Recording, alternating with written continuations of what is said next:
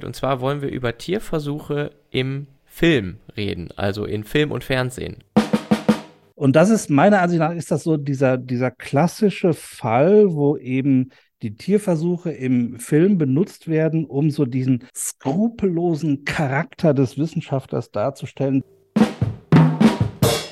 Ja, ich kann zu allem nur Ja sagen, weil das sind genau die Sachen, die ich auch beim Gucken verschiedenster Filmerzeugnisse immer denke. Es ist also dieses, genau das Wort, was du gerade benutzt hast, Skrupellosigkeit. Das ist, also kann man eigentlich so als, als Überschrift irgendwie nehmen. Machen wir mal zwei Beispiele, Tierversuche und Filme, wo die Tierversuche eher, also wo ich eine positivere Wahrnehmung hatte. Fabeln, Fell und Fakten. Der Podcast über Tierversuche. Hallo und herzlich willkommen zu einer neuen Folge Fabeln, Fell und Fakten, der Podcast, in dem wir über Tierversuche reden. Und wir, das sind wie immer Dr. Roman Stilling. Grüß dich, Roman. Grüß dich, Johannes. Servus. Roman ist seinerseits Neurobiologe und Referent für Tierversuche verstehen. Ich bin Johannes Beckers, bin Professor an der TU München äh, im Fach Genetik und forsche zum Thema Diabetes am Helmholtz Munich. Roman, wir haben heute richtig was Tolles, was Spaß machen wird, uns glaube ich zumindest. Ich hoffe auch den äh, Zuhörerinnen und Zuhörern. Denn ja. wir haben, wir haben ein ganz besonderes Thema heute. Willst du es anteasern?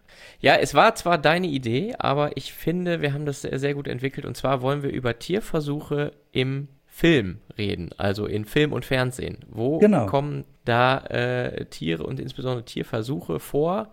Mhm. Und bei euch kann ich, ich kann es schon fühlen, während ihr das jetzt hört, rattern schon bei euch so die verschiedenen Filme durch, wo man da vielleicht schon mal sowas gesehen hat. Und wir haben äh, unsere persönlichen Highlights mal so rausgesucht, beziehungsweise ich weiß gar nicht, ob es Highlights sind. Bei mir sind es keine Highlights, es sind einfach nur ein paar Filme oder Serien, wo ich das wahrgenommen habe, insbesondere. Genau. Äh, ich glaube, es ging, also so, so ein bisschen geht es ja auch darum zu überlegen, also in welcher Funktion tauchen Tierversuche in der äh, Historie der Filmgeschichte auf. Äh, das alles mit einem etwas zwinkernden Auge, weil wir sind ja beide keine Germanistik-Experten, oder Roman? Ja, und auch, also ich bin jedenfalls auch kein äh, Cineast oder, oder Filmkritiker. Ähm ich werde mich aber gleich, das kann ich schon mal anteasern, durchaus kritisch äußern.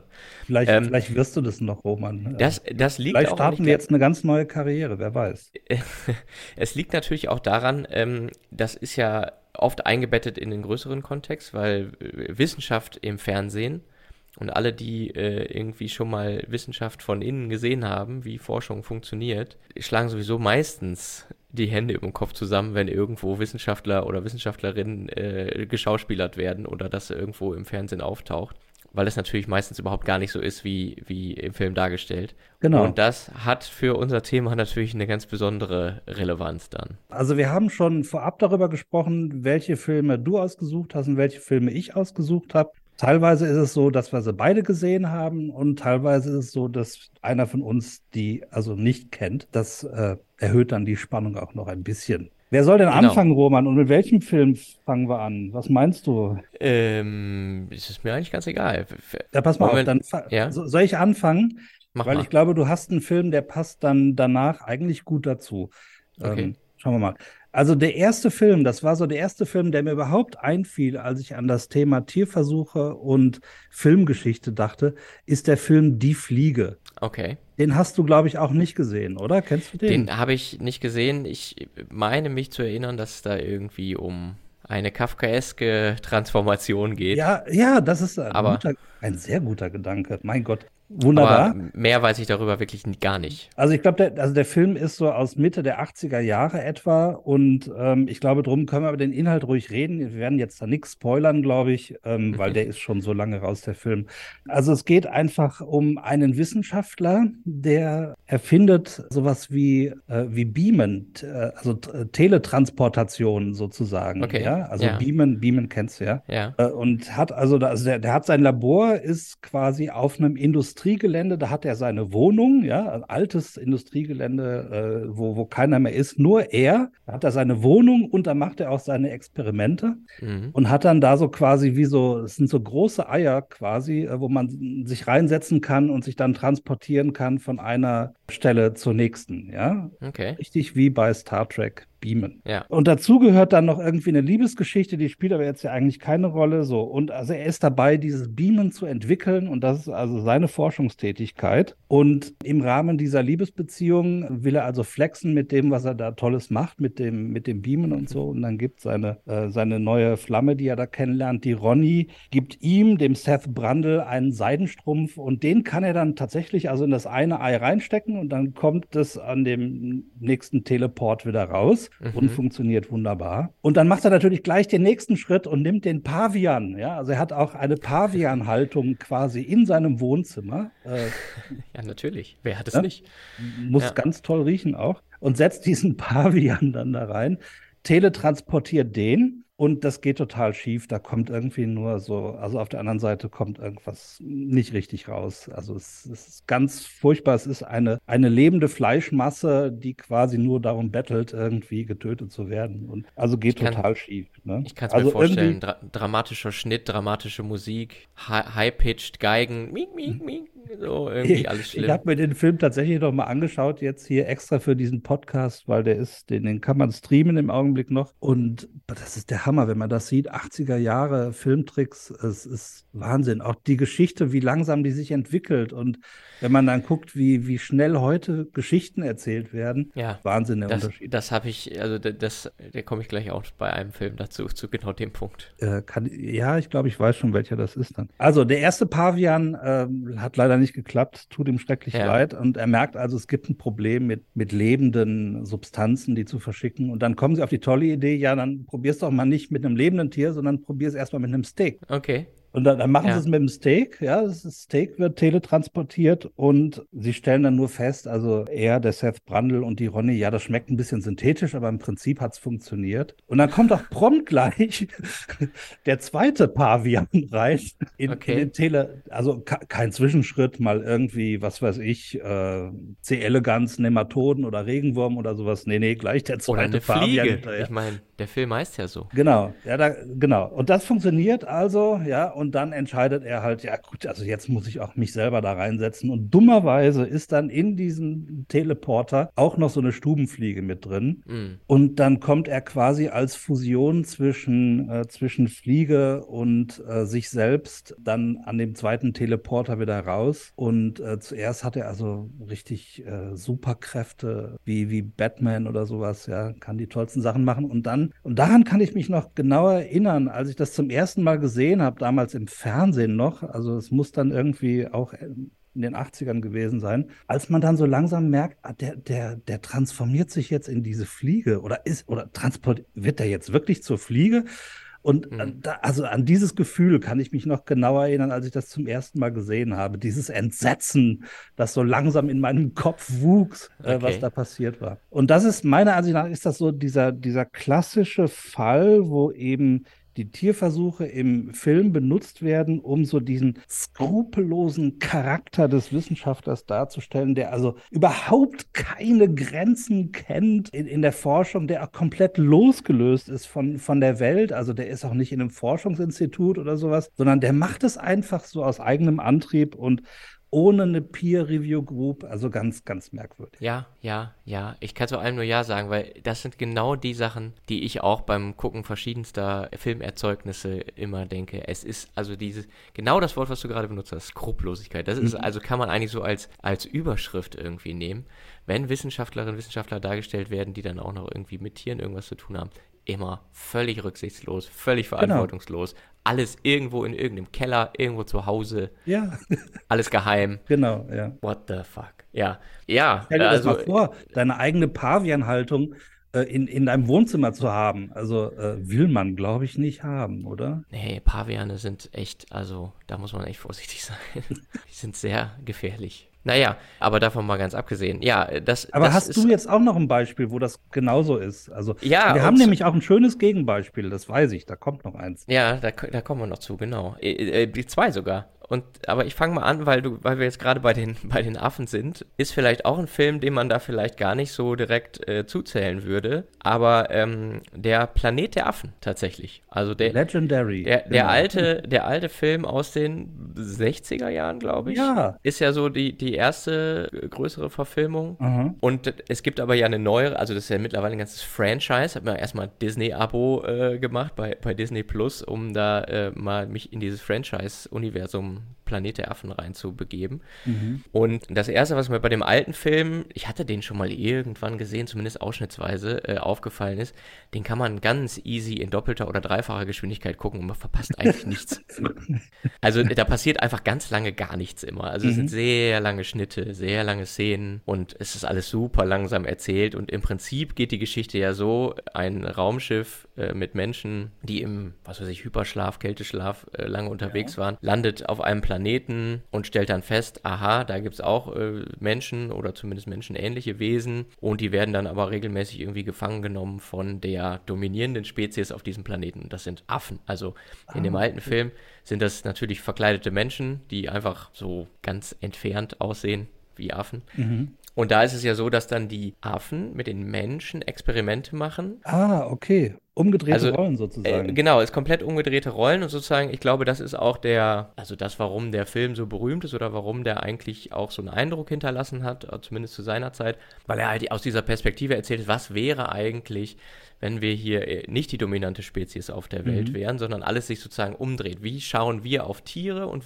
ne, wenn das jetzt aber andersrum mhm. wäre, ja. wie schauen äh, Tiere dann wiederum auf Menschen und so weiter. Ist ähm, das, weißt du, ist das in dem Film auch so, dass die schon miteinander reden können, die Affen und die Menschen? Nee, oder? genau, nee. das können die nämlich nicht und das kommt dann nämlich erst dadurch, dass halt die Astronauten, die dann da landen, die beherrschen dann die Sprache und die Affen, mhm. die da äh, die dominierende Spezies sind, sprechen natürlich perfektes Englisch, mhm. auch Wissenschaftsenglisch und es geht dann äh, in der äh, Folge darum, dass eine äh, Affenforscherin, also eine der effigen Forscherinnen, ah, okay. den, bei den Menschen irgendwie dann doch irgendwie feststellt, okay, die können, die sind ja vielleicht doch intelligenter, als wir dachten. Und okay. die haben ja auch Gefühle und die können auch irgendwie doch sprechen und sich irgendwie ja. verhalten. Dann kommt es dadurch irgendwie Verletzung der Stimmbänder bei dem einen Astronauten auch noch zu ganz vielen Missverständnissen. Dann fängt er mhm. an zu schreiben und dann geht es auch, also letztendlich geht Die haben dann auch dieselbe Schrift, die Affen und die Menschen, oder? Ja, das funktioniert alles einwandfrei. Super. Äh, da liegen mhm. irgendwie ein paar hundert Jahre dazwischen, zwischen dem Aussterben der Menschen, beziehungsweise dass die Menschen halt irgendwie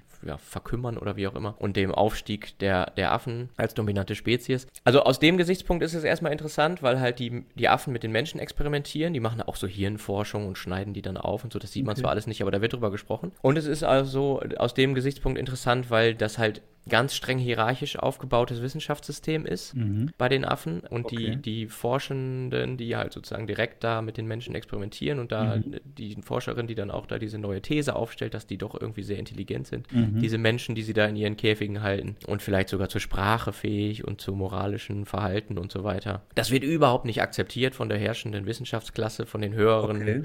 Gelehrten okay. da. Also es gibt ja. da auch so dann diese effischen Obergelehrten und die wollen das alles nicht glauben und die sagen, ja. das stimmt alles nicht und ja, die Beweise akzeptieren wir nicht und dieses und jenes. Ja, ja. Äh, aber ich glaube, der Film, also man muss ja überlegen, also 1968 ist da wirklich der erste rausgekommen. Ich glaube, das war schon eine ziemliche Sensation, auch diese Affen so zu zeigen. Ich glaube, das hat viele sehr, äh, wie soll ich sagen, also irgendwo emotional sehr berührt, glaube ich. Ja, ich, ich, ich glaube auch, das kann, das kann durchaus sein. Und es gibt ja dann noch diesen Twist. Ich habe das jetzt so erzählt, als wäre klar, dass die auf der Erde landen. Das okay. ist die ganze Zeit nicht klar. Das, das ist erst die allerletzte Szene, wo sie dann feststellen, ach, wir sind ja wieder auf der Erde angekommen. Ne? Also es ist kein ferner Planet, wo zufällig ja, irgendwie die Verhältnisse ja. andersrum sind, sondern es ist die Erde und es muss irgendwas ganz Schlimmes vorgefallen sein. Ah, also okay. die erkennen das daran, dass halt am Strand irgendwie so eine, ja, die Überreste der Freiheitsstatue da so Ah, ich glaube, an die Szene kann ich mich erinnern. Ja, ja, ja, genau. Ja. Genau, der, der, der letzte überlebende Astronaut und seine Gefährtin, die er da während der Haft kennenlernt, ist natürlich mhm. auch alles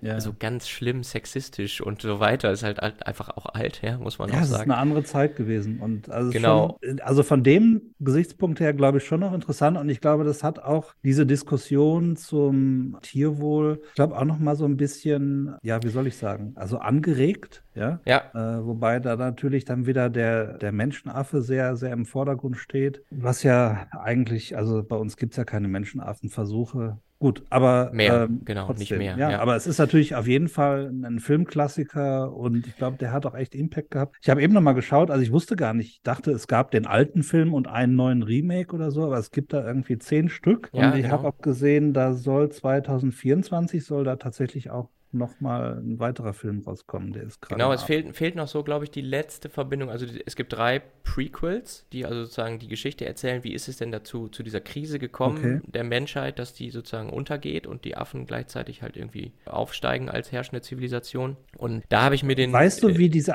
wie die Affen in diese Position gekommen sind? Ist es auch durch, durch einen Tierversuch des Menschen an Affen? genau, das, das da, da, da, wollte ich jetzt noch drauf kommen, weil okay. das, so fängt das dann in den Prequels halt eben alles an an. Es gibt eine, natürlich eine Firma, irgendeine amerikanische, skrupellose Gentech-Firma, die mhm. da ein ähm, Medikament gegen Alzheimer entwickeln will. Und da testen die natürlich fleißig drauf los und ähm, testen halt dann an Schimpansen und äh, auch noch ein paar anderen Menschenaffen, Gorillas, Orang-Utans und so weiter. Aber vor allen Dingen an einem Schimpansen, wo es dann irgendwie wirkt, beziehungsweise ich glaube bei der Mutter wirkt und weil die aber gerade mit dem, mit der Hauptfigur der späteren Filme dann schwanger ist, geht mhm. das auch auf auf den über und dieses Alzheimer-Medikament wirkt halt dann so stark, dass halt die ähm, Menschenaffen zusätzliche kognitive Fähigkeiten ah, erlernen, okay. also vor allen Dingen Zeichensprache, aber dann auch richtige Sprache, mhm. aufrechter Gang, Werkzeugbenutzung, alles Mögliche. Die brechen dann auch irgendwann aus. Es kommt zu einem Unfall. Mhm. Dieses Medikament. Also ist das schon vom, also, also quasi eine vom Menschen verursachte Humanisierung von, von Schimpansen, oder? Richtig, genau, genau. Und da muss man vielleicht auch nochmal ganz klar sagen, was hat das mit der Realität zu tun? Also wirklich absolut gar nichts.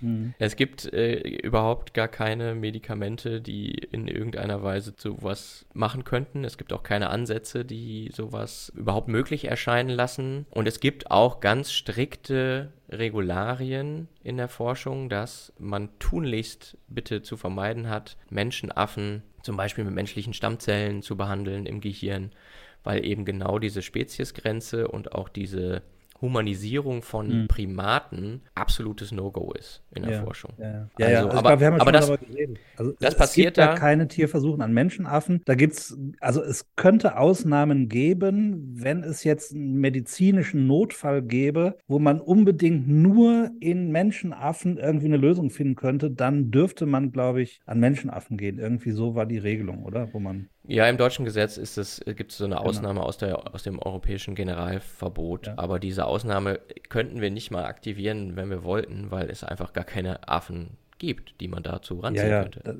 Das kommt noch dazu genau. Ja, ja, ja. cool. Genau. Und ähm, selbst in den USA gibt es mittlerweile auch keine Menschenaffen mehr. Die sind alle sozusagen jetzt in so Sanctuaries übergeben worden von den Forschungseinrichtungen, die solche mhm. Affen gehalten haben. Ja. Äh, ist ein ganz anderes Thema, Lust, aber genau. Äh, kommen mir die Filme nochmal anzugucken, weil ich habe sie wirklich nie so richtig verdaut, irgendwie nur mal so quer reingeguckt im linearen Fernsehen. Und das waren, glaube ich, noch diese alten Folgen und irgendwie hat mich dann diese Verkleidung dieser Menschenaffen immer ein bisschen irritiert. Ja, das ist heutzutage natürlich natürlich alles ja, mit CGI genau. irgendwie gelöst ja, ja. und ist natürlich auch deutlich besser und die Filme sind auch irgendwie, ja, ich sag mal also gut erzählt, aber der ganze Plot ist sowas von völlig unglaubwürdig. Alle machen ständig die falschen Entscheidungen. Also, ja, aber ich glaube, glaubwürdig und unglaubwürdig sind keine guten Kriterien für einen guten oder einen schlechten Film. Oh, weiß ich nicht. Wenn man, wenn man, wenn man die ganze Zeit, also man will sich ja auch mit den handelnden Personen irgendwie identifizieren, mhm. sei es jetzt mit den, mit den Affen handelnden Personen mhm. oder auch mit den Menschen, aber das ist, also war mir überhaupt nicht möglich ich, ich fand es echt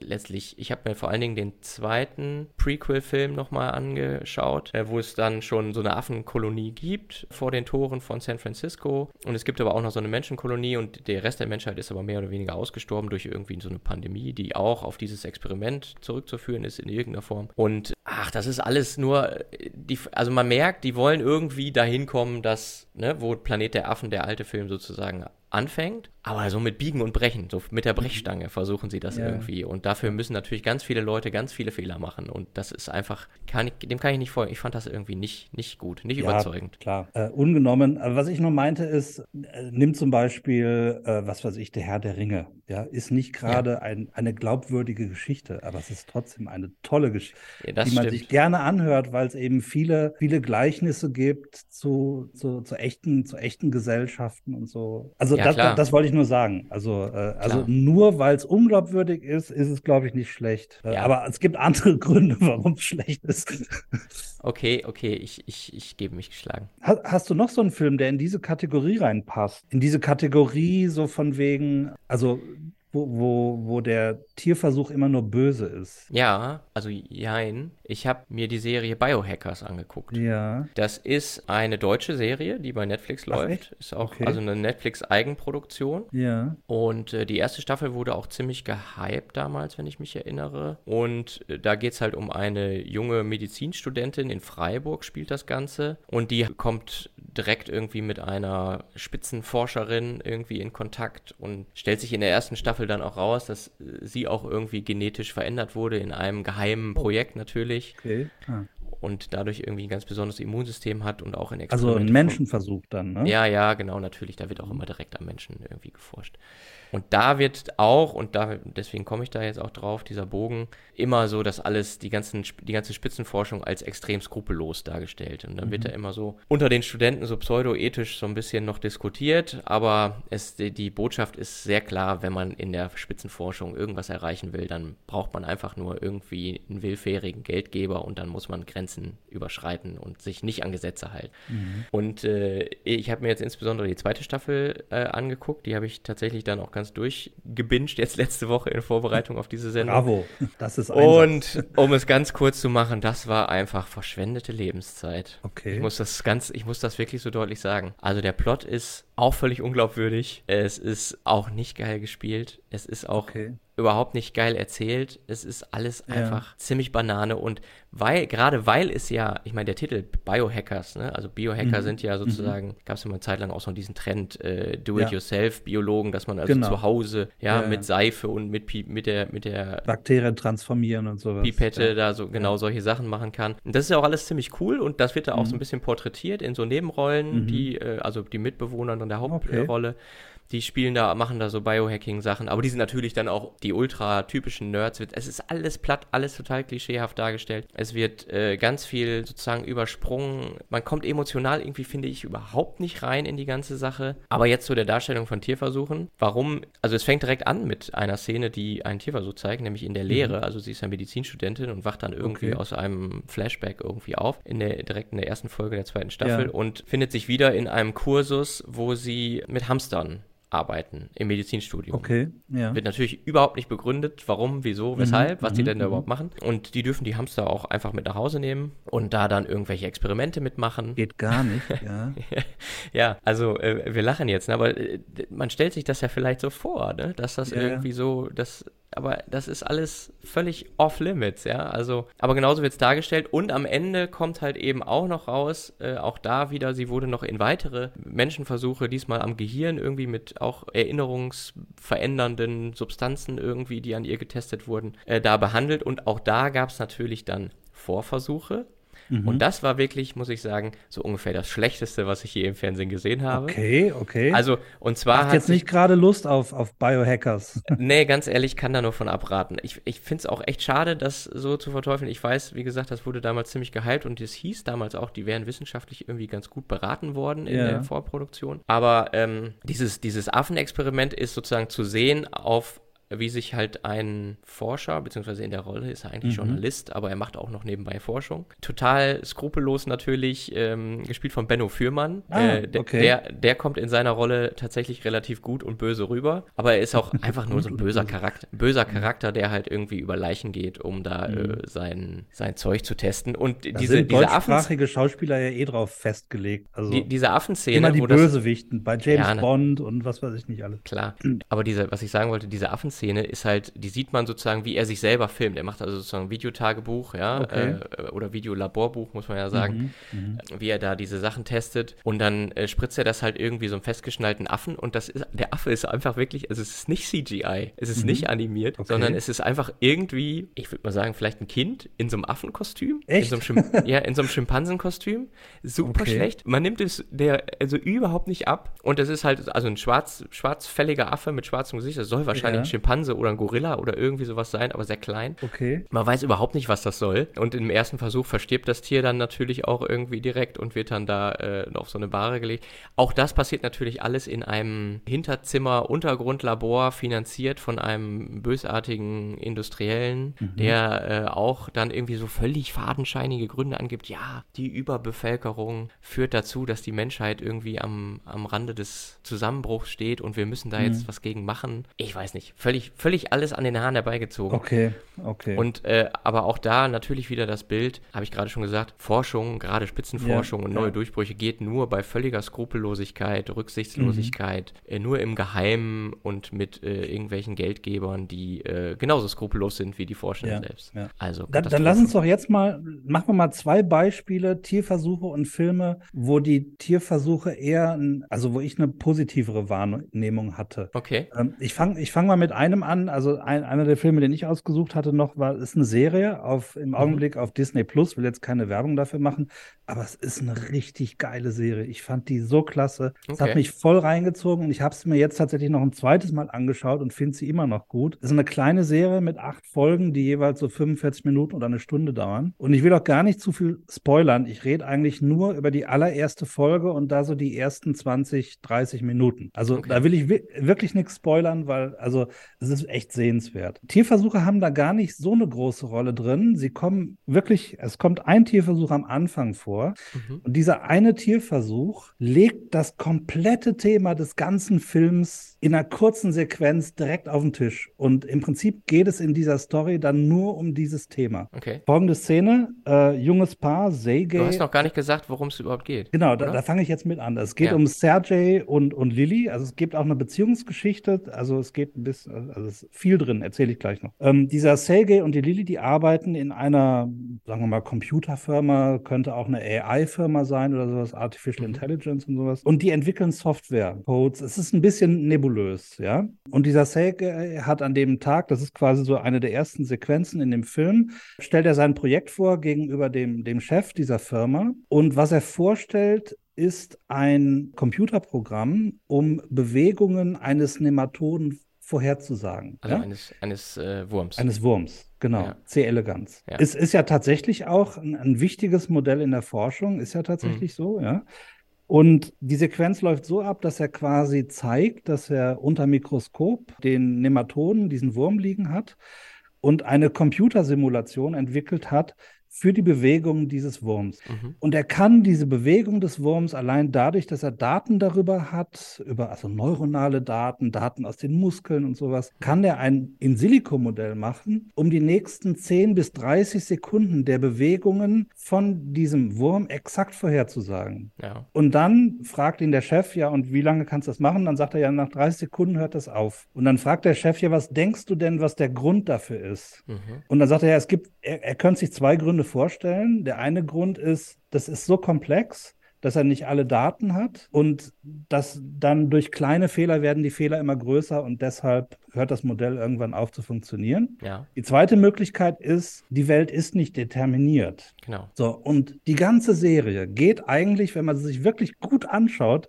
geht mhm. genau um dieses Thema. Ist die Welt determiniert oder ist sie nicht determiniert? Und er ja. kommt dann mit diesem Beispiel, dass er, also seinem Chef da gezeigt hat, kommt er in eine Abteilung rein in dieser Firma, äh, die heißt Devs. Ja, und so ja. heißt auch die Serie Devs, D-E-V-S. Also Developers. Genau, also eine Entwicklungsabteilung und das ist dann total krass gemacht, also super. Und da kommt er auch wieder in eine Umgebung, wo er also komplett frei arbeiten darf. Also er, er kommt dann da rein und sagt, ja, was ist denn jetzt meine Aufgabe? Ja, was soll ich denn machen? Sagt er, das sagen wir dir gar nicht, was deine Aufgabe ist. Mach einfach mal, dann wirst du schon sehen. Ja? Und, also, und das sind wirklich nur die ersten 30 Minuten dieser Serie, wo das alles passiert. Mhm. Es geht um Spionage, es gibt eine Liebesgeschichte, es gibt einen Mordfall, es ist ein bisschen Science Fiction obwohl es eigentlich in der heutigen Zeit spielt. Ich fand es total faszinierend. Also, und da wirklich der Tierversuch nur dazu da, um den, um das Thema dieser Serie kurz und knapp in, in ein paar Sätzen komplett auf den Tisch zu legen. Fand ich total faszinierend. Richtig. Ja, er erinnert mich jetzt direkt an die, an den laplassischen Dämon Vielleicht kommt das da auch drin vor. Es gibt ja diese Theorie, also gab es ja. zumindest, ich weiß gar nicht, 17., 18., 19. Jahrhundert irgendwann, ist ja das aufgestellt worden, wenn man sozusagen dieser Dämon ist halt so ein Gedankenspiel. Ja, genau. wenn, ja. der, wenn der alle Informationen über alle mhm. Impulse und alle Bewegungsrichtungen und alle Massenverteilungen im Universum hätte, könnte man sozusagen das komplett vor und komplett zurück berechnen. Mhm, ja, mhm. wenn die Welt komplett determiniert wäre. Wir genau. ja heute also ist sie ich nicht. Will jetzt ne? nicht ich, will, ich will jetzt wirklich nicht zu viel spoilern, weil also das war jetzt so die ersten 30 Minuten und genauso Sachen machen die dann. Also die entwickeln halt in dieser Abteilung Devs, also muss noch dazu sagen, als ich zum ersten Mal diese Serie gesehen habe, Devs, habe ich gedacht, hm, heißt das jetzt Devs oder heißt es Deus? Ja. ja. Ich war mir nicht ganz sicher. Und das spielt tatsächlich auch eine Rolle dann in dem Film, kommt das irgendwann vor, ja, dass das halt sehr, eine sehr starke Ähnlichkeit hat zu diesem lateinischen Deus. Ja, also Gott. Genau. Und was sie dann oder was sie unter anderem in dieser Abteilung Devs machen, ist natürlich nicht in die Zukunft zu schauen, das, das verbieten sie sich selbst, ja, mhm. sondern sie gucken in die Vergangenheit und gehen dann zu Szenen zurück, wie, wie der zur Kreuzigung von Jesus Christus und so. Und ah, okay. Äh, also ho hochspannend, super. Also ich, ich kann es wirklich jedem, der so ein bisschen Lust an Science Fiction hat und und ungewöhnlichen Geschichten kann ich das wirklich empfehlen. Ja, das hört sich gut an. Das könnte was für mich sein.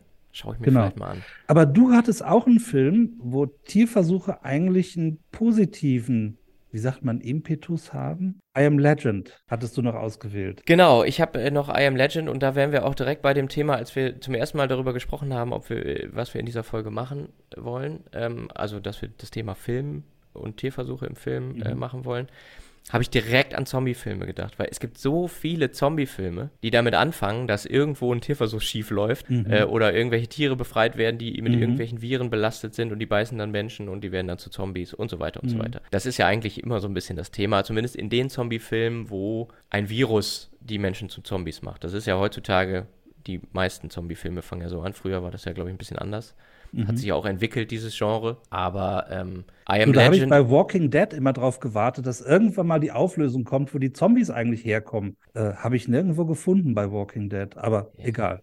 Äh, ich wir sind ja auch bei einem Legend. Irgendwann aufgehört. Ja, genau. Ich würde jetzt aber zu den Zombie-Filmen im weiteren Sinne, ich meine, das sind jetzt keine Zombies in mhm. dem Sinne, aber sind, haben äh, doch auch ähnliche Eigenschaften, äh, auch I Am Legend zählen, wo also Will Smith als ähm, vermeintlich letzter Überlebender in New York äh, mhm. lebt, mhm. äh, umringt eben von so nachtaktiven Gestalten. Genau, ja. Und ähm, er ist Virologe.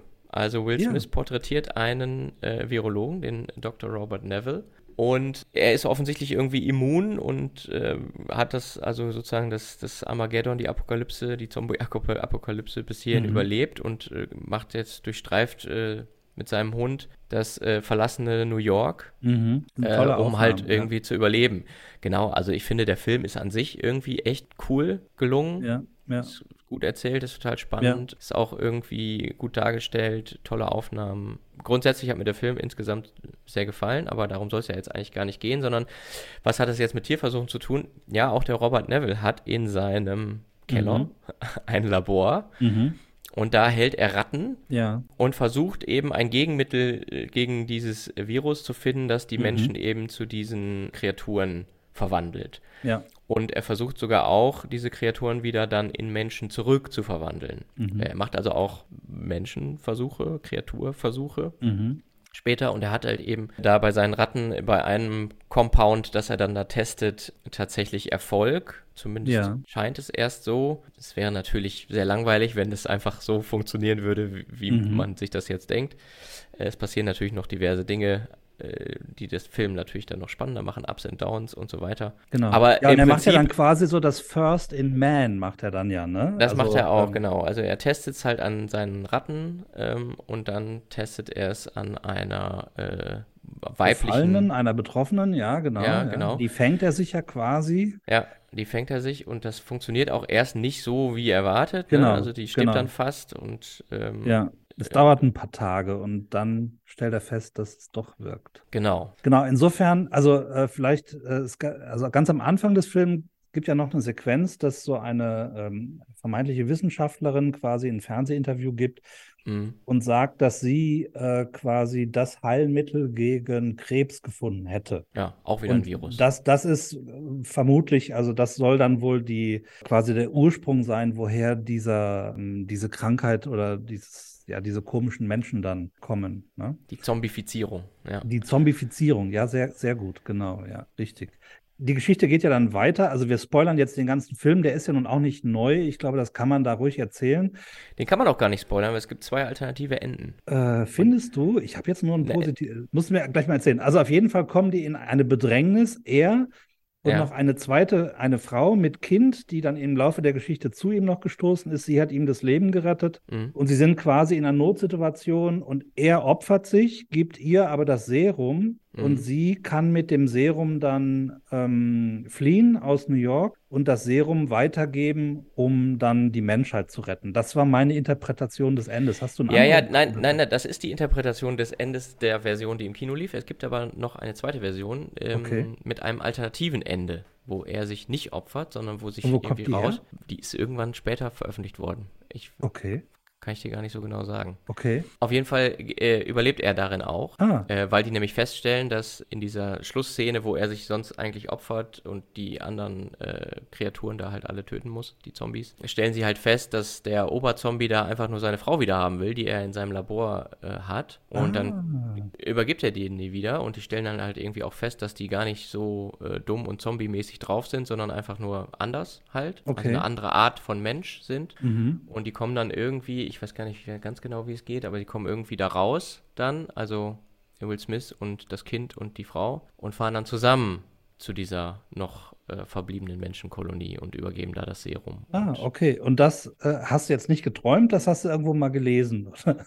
genau, das, ich, hab, ich hatte das irgendwie noch im Kopf, dass es da ein alternatives Ende gibt. Das habe ich nochmal gegoogelt und mir okay. nochmal angeguckt. Auch also wer den, wer den Film schon kennt, kann sich ja. da nochmal überraschen ja. lassen. Ja, also auf jeden Fall, ich glaube, da stimmst du mir zu, dass äh, in dem Fall quasi der Tierversuch ja also eine, eine positive Stimmung hat, insofern als dass am Schluss vermeintlich die Menschheit gerettet wird oder? Ja, und er bringt den Film halt weiter, genau. Und genau. Ähm, es wird halt vor allen Dingen nicht so der skrupellose Wissenschaftler, der da irgendwie den Tieren irgendwie was aus äh, Ruhm und Geldgeilheit äh, rein, reinspritzt und über Leichen geht, sondern äh, der spielt da eine sehr verantwortungsbewusste Hauptrolle und das finde ich irgendwie deutlich besser dargestellt als in vielen ja. anderen Filmen. Und er ist halt nicht skrupellos. Er ist halt derjenige, der sich zumindest in dem Film, so wie ich ihn kenne, äh, am Schluss opfert, um, äh, richtig, um, richtig, um dann richtig. ihr die Flucht zu ermöglichen ähm, genau. und die Menschheit zu retten. Ja. Also insofern da mal Tierversuche nicht so ganz auf der negativen Seite. Überhaupt, ich meine, er opfert sich ja da die ganze Geschichte lang äh, ja, ja. auf, um da dieses Gegenmittel ja. zu finden. Er könnte auch einfach sagen, wisst ihr was, ist mir alles eigentlich piep egal, Hauptsache ich überlebe irgendwie und ähm, Ja, er sagt das ja ein paar Mal in dem Film, das ist seine Aufgabe, er muss das machen, mhm. er kann da gar nicht anders. Ne? Ja. Genau, ja, also insofern können Tierversuche auch unterschiedliche Rollen haben in der Filmgeschichte. Jetzt haben wir ganz aktuell noch den Film Guardians of the Galaxy. Ja, äh, da habt ihr bestimmt schon drauf gewartet jetzt. Ne? äh, da wollen wir jetzt nichts spoilern vom Inhalt. Also ich habe mir den Film jetzt anderthalb Mal angeschaut. Okay. Ich gar nicht. Äh, ja, also äh, Filme, in denen Tiere sprechen, sind für mich immer ein Problem irgendwie. ähm, aber ich wollte gar nicht so sehr über den Inhalt des Films reden, als darüber, wie die Tierschutzorganisation Peter darauf reagiert hat, auf diesen Film. Mhm. Äh, Peter hat äh, den Film also hochgelobt und den Drehbuchautor und Regisseur mit einer Ehrung bedacht, die heißt ja. der Not a Number Award, äh, wurde okay. vergeben von Peter an den Regisseur dieses Filmes, weil dort die Probleme der Tierversuche angeblich so wahnsinnig realistisch dargestellt werden. Und Kannst du uns vielleicht ganz kurz reinholen, worum geht es denn eigentlich in dem Film? Ich habe auch die ersten beiden Guardians of the Galaxy Filme nicht ja. gesehen. Ich, also. also. wie gesagt, er läuft gerade, ich will gar nicht allzu viel spoilern. Es geht im Prinzip geht's hauptsächlich wieder um einen verrückten ersten, wie heißt der nochmal? The High Evolutionary heißt der, der mhm. eine bessere Welt entwickeln will. Mhm. Und äh, dabei aber ganz viele dumme Sachen macht, unter anderem eben auch äh, Tierversuche. Und Rocket, also einer der Hauptdarsteller von den Guardians of the Galaxy, das ist dieser Waschbär, obwohl er immer sagt, I'm not a raccoon, aber er sieht halt aus wie ein Waschbär. Mhm. Der kriegt quasi seinen Flashback und äh, erinnert sich jetzt daran, dass er eben auch von diesem Higher Evolutionary quasi äh, im Tierversuch äh, eingesetzt wurde. Und es geht darum, den Rocket dann zu retten, weil der hat irgendwie so einen Notabschalter eingebaut im, im, im Herzen oder so und jetzt ah, versucht okay. ihn zu retten. Ja? ja? Also wieder so eine Weltverbesserungsfantasie, The Higher ja. Evolutionary, äh, ganz merkwürdig. Ja. Wie gesagt, aber guckt euch den Film ruhig an. Wenn ihr Filme mit redenden Tieren gerne seht, guckt euch das an und macht euch euer eigenes Urteil. Ich fand es nicht so gut, weil die Handlung des Films, also die, die, die Erzählung des Films erfolgt hauptsächlich in den Dialogen zwischen den, zwischen den Akteuren. Ja? Mhm. Und das will ich in einem Film nicht. Ich will die Geschichte nicht erzählt kriegen, ich will sehen, wie die Geschichte funktioniert. Ja, ja eigentlich heißt es doch immer Show, don't tell, ne? Ist doch so eigentlich genau, das, genau. das Credo de, des Kinos. So. Ja, genau. Und das, das zeigt sich nur in den ganzen Kämpfen, brutale Schlachten, die da stattfinden und sowas. Es sind ein paar gute Elemente drin, die ich so noch nie gesehen habe. Alles, alles okay. Und wer das mag, soll sich es anschauen. Mir geht es jetzt darum, was Peter dazu sagt, dass das so wahnsinnig realistisch ist, wie wie da Tierversuche gezeigt werden. Ähm, mhm. äh, du hast das vielleicht gesehen, also da gibt es zum Beispiel den Punkt, da sagen sie hier, die Tiere erhalten ID-Nummern wie äh, 89P13 statt Namen.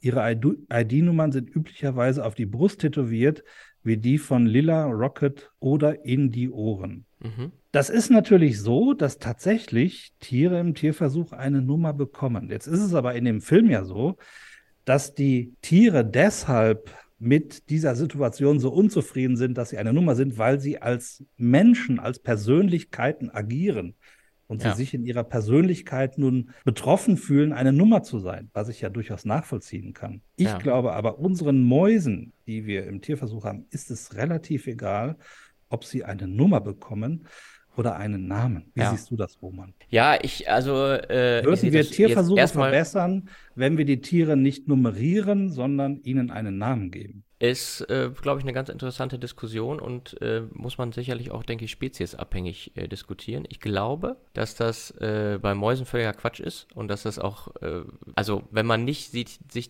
für die einzelne Maus interessiert, sondern für eine Gruppe und eine Vergleichsgruppe und so, wie es ja meistens der Fall ist, dann macht das wirklich überhaupt gar keinen Sinn. Man muss halt ja irgendwie diese Tiere äh, identifizieren, darum geht es ja. Wenn man jetzt wie zum Beispiel in der Primatenforschung sein ganzes sein ganzes Forscherleben mit einem Tier verbringt, dann ist das völlig klar, dass die einen Namen haben. So, ne? Also, Aber das kommt äh, dann vom Wissenschaftler, weil er irgendwo eine emotionale Bindung hat zu dem Tier. Richtig, ja? genau. Ja. Äh, und nicht, weil das Tier sagt, ich fühle mich äh, in meinen Persönlichkeitsrechten nicht ordentlich wahrgenommen, weil ich eine Nummer und keinen Namen habe, oder? Ja, das, äh, genau, klar. Das natürlich. Anders geht es ja auch gar nicht. Ja, ich glaube, da machst du auch direkt, sprichst du den, den Punkt an. Peter verwechselt da, das haben wir in der Vorbesprechung ja. auch gesagt, die, die Fiktion mit der Realität. Also, dass man das sich anschaut und da diesen absoluten Widerwillen entwickelt. Wie gesagt, ich habe es nicht gesehen, aber ich kann mir das gut vorstellen, mhm. wie das so dargestellt wird. Ja. Das ist vor allen Dingen natürlich aus der Perspektive heraus, dass das gar kein Tier mehr ist, sondern genau. dass das ja eine Person ist, also ein, ja. Mensch ist. Ja, ja, und jetzt unabhängig davon, wie sehr man jetzt äh, die, äh, das Bewusstsein und die Emotionen und so weiter von Tieren tatsächlich äh, einschätzen kann aus menschlicher Perspektive mit wissenschaftlichen Methoden, ist das ja was anderes, wenn ich halt tatsächlich, also sozusagen Menschen da äh, in solchen Versuchen habe und die Versuche auch noch, ich weiß ja nicht, wie, was, wie, wie gesagt, habe ich nicht gesehen, aber wie es jetzt da konkret durchgeführt wird, scheint mir nicht, dass die da jetzt irgendwie besonderen Wert auf 3R gelegt haben, konnte ich mir nicht hm. vorstellen. Nee, das sah jetzt nicht so aus. Aber ich meine, wir haben ja auch schon mal einfach was anderes. Also ja. Du, wir haben ja auch schon mal über das Thema hier gesprochen, Menschenrechte für Tiere. Äh, und ich glaube, da haben wir so eine Grenze, wo wir sagen, also Tiere sind eben nicht das gleiche wie Menschen und sie haben nicht dieselben Persönlichkeitsrechte wie Menschen. Ich glaube, das ist so eine, so eine Grundhaltung, die wir haben, wo einfach für uns eine Grenze ist. Ähm, ja.